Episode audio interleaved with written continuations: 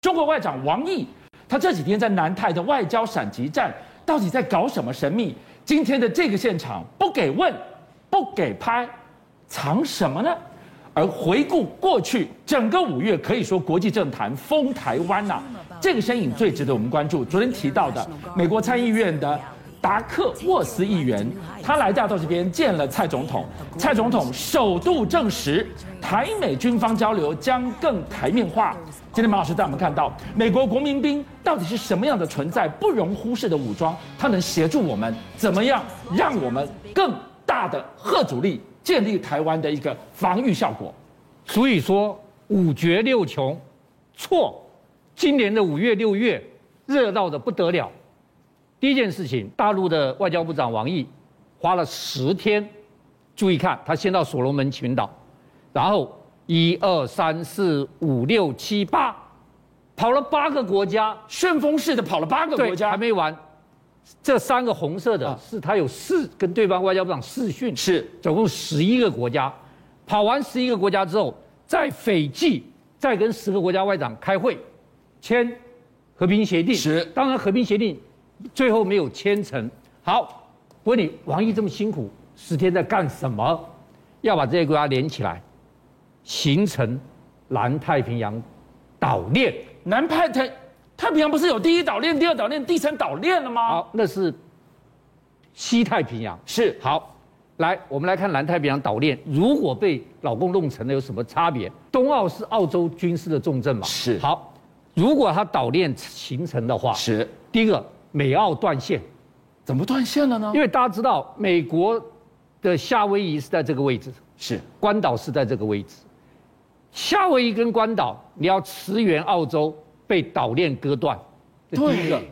第二个，现在日澳要联联手，日本跟澳洲要联手。对不起，岛链把你割掉，所以在那边如果形成岛链，在澳洲的后花园建火药库，在美国的内湖给你开花，这样子的话，美澳不就是如坐针毡了？好，这如坐针毡第一件事情，对我要讲如坐针毡第二件事情。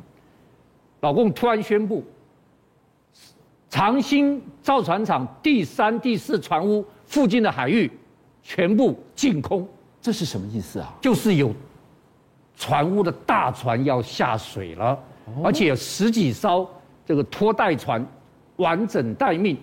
那大家就说了，下水的是什么东西？是什么东西？零零三号航空母舰。第三艘航母要下水？第一个，它要叫江，可能叫江苏号；是第二，它在六月三号下水。大家想，哦，端选择端午节下水，我认为除了大家眼睛看到端午节之外，六月三号一个很重要的日子。什么日子？林则徐当年在广州销杀鸦片的日子，哦，接着就是鸦片战争。林则徐烧了鸦片，鸦片战争，然后就各国列列强侵华的事件就发生了。是选这个日子，零零三下水。我告跟大家讲，零零三本来是四那个四月二十六号要下水的，那怎么 delay 到今天呢？因为那一天是解放军节、建军节，是所以那天下水。但是因为上海封城，哦，上海封城没办法是下水，所以大事我要跟大家讲啊，虽然这第三艘航母，嗯但这才真正中共第一艘航母，它是全世界传统动力嗯航母第一个这个电磁弹射的。是那你说马老师，如果全世界所有航母有几艘有电弹，只有一艘，福特号，是它是全世界第二第二艘对，好，它第一个估九万吨，九万吨跟小鹰号航母差不多。是。那小鹰号航母可以带九十架战斗机，是各种飞机了。。是那它估是大概最多只到七十五架，为什么？因为歼十五很大，是重型战斗机是，所以只能带七十五架。那马老师，七十五架什么概念？现在的辽宁号、山东号，他们能带几架？辽宁舰二十四啊二十四架，山东号三十六架，哦，多这么它多，多了七十五架，是不止多这么多，而且辽宁号、山东号只能带战机，对，它电磁弹射之后，它什么机都可以带了。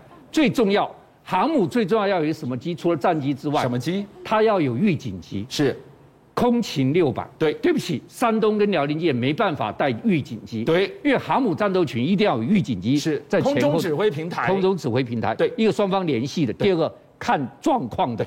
所以，将来江苏号它是有空中预警机的。那电视弹射它其实就是磁浮列车，你知道吧？是它跟磁浮列车的原嗯理是一样的，它强大的电磁电力场，是然后让你磁浮弹射。好，辽宁号跟山东号一天最多满载嗯是七十架起次一天。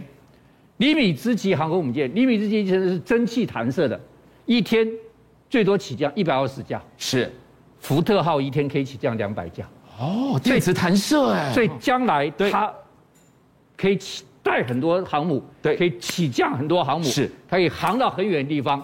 我告诉你，这这条条航航线线，在空中山东舰没去过，辽宁号没去过，将来可能的江苏号它就可以到这个地方来了它。完全可以体现远洋海军的精神对了，。所以将一个全球大海军的时代将在六月三号时候来临了。今天是六月的第一天呢、啊马老师带我们回顾过去这个五月，真可以说是国际社会封台湾。我只问一个问题：我们到底是赢得了面子，还是面子里子都赚呢？危险！啊，危险！我跟你讲，今年五月是台湾有史以来最冷的一个五月，但是却在国际上，台海是全有史以来最热的一个五月。为什么热？我跟你讲，G 七的外交部长会议谈什么？谈台海。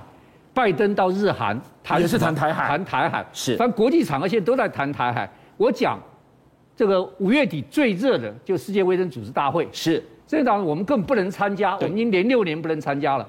但是我们身影无所不在，每一个人站起来都谈台海，居然有十一个跟我们没有邦交的国家发言说台湾为什么不能进来参加？这个是前所未见的、啊，前所未见，还没完，我要跟各位看一个，你们要看门道，我要带你们看门道，不是看热闹。是其中最重要的一件事情就是，斯瓦蒂尼的卫生部长嗯恩寇斯是就他，他在那边列。啊，他练什么东西呢？他有史以来第一次在联合国的这个组织大会上面挑战联合国的二七五八号决议文。这一条是什么？二七五八号决议文就是联合国说中国是唯一联合国的代表。那因为联合国这个决议案说中国是唯一的代表之后，中国大陆就引申这一条说，台湾没有代表权，台湾归由我代表，所以台湾是中国的一部分，这样整个就引申出来了。是斯瓦蒂尼在这边练就说，明明这个决议文就是中国是唯一代表权，后面有说台湾是中国的一部分吗？没有没有，所以台湾不是中国的一部分。那有说中国可以代表台湾发言吗？没有，所以也不是。这是有史以来第一次有人在联合国的大会上面挑战联合国的决议文，这这一条最敏感的神经这一次太诡异了哪。里不一样了呢？我各位看这张照片太诡异了，这斯瓦蒂尼为什么要来练？对，旁边坐的是美国卫生部全球事务助理部长裴斯，美国的代表就在旁而且边注，意他双眼伶仃，看着他，你一个字一个字给我念。这有两个特殊意义，第一个大家知道，联合国是有这个世卫大会组织的座位是固定的，是他斯瓦蒂尼住在一区，一区，对。美国是住在 A 坐在 A 区，那他怎么坐在他隔壁？他跑，来坐他旁边，两眼严盯盯着他练。这是盯梢的概念了不吗，是，所以我怀疑这次这个他念的这个文是美国写给他的，不是我们写给他的，哦是吗？这又对是史上第一次。从来没发生过。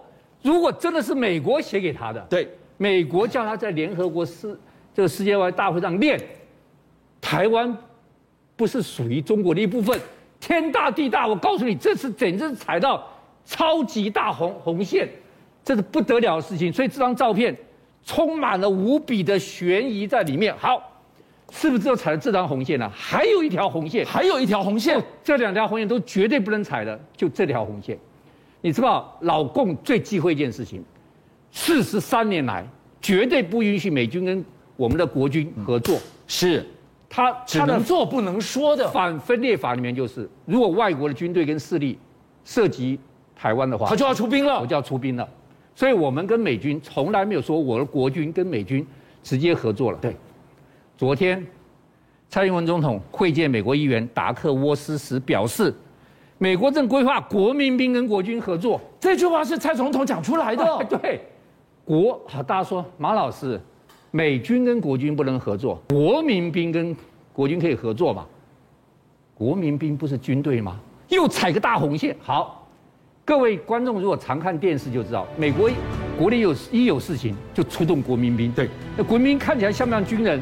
就像跟军人一模一样。我告诉各位，国民兵是美国第一支正规的部队，他比陆海空都早啊！ 一六三六年成立的，是美国最老牌的部队。这是第一个，第二个，你以为国民兵不是部队啊？国民兵现在有四十四万四千人，他空军就有十万人。哎，马老师，国 民也有飞机呀、我啊告诉你，国民兵有战斗机、轰炸机、运输机、直升机、侦察机，这个电电侦机。而且我告诉你，那马老国民兵的飞机都烂飞机啊，他的战斗机有 F 二十二，他的轰炸机有 B two 隐形轰炸机，他根本强过多少国家的集体的兵力他是了？世界上第三大空中作战能力的部队。哦是所以国民兵根本就是部队。所以虽然表面上国民兵跟我们国军要合作，事实上这是一个巨大的红线。好，大家要知道，美美国在规定国民兵三大要求：一个本土安全，一个海外战争，一个合作共建。是，海外战争，美国国民现在就有三万人在海外打仗。是，所以跟我们合作是不得了的事情。那大家就问了，马老师，国民跟我们合什么作呢？是我们去训练呢，还是他要到我们这边来驻他防他要呢？教我们什么呢？好，最重要一点就是，我跟大家讲，我们台湾最大的难处跟缺点，就我们纵深不够。哦，台湾你知道最深的地方多少？一百四十四公里。那如果你把中央山脉再去掉，对，就西海岸到中央山脉最宽的地方只有八十公里。哇，很浅呢，八十公里太浅了，我对告诉你，战车开一天半就到了，是不开一个半开一小时就，个半小时就到了。那而且还最深的地方，因此他只要一登陆，我们纵深作战很很局局促。对因此我们纵山区到什么需要后备部队，所以美国一直叫我们增加后备部队。是国民兵就是属于美国后备作战部队，他教我们怎么打纵深战，怎么打城镇战，这个是我们跟国民兵最重要合作目标。邀请您一起加入五七报新闻会员，跟俊相一起挖真相。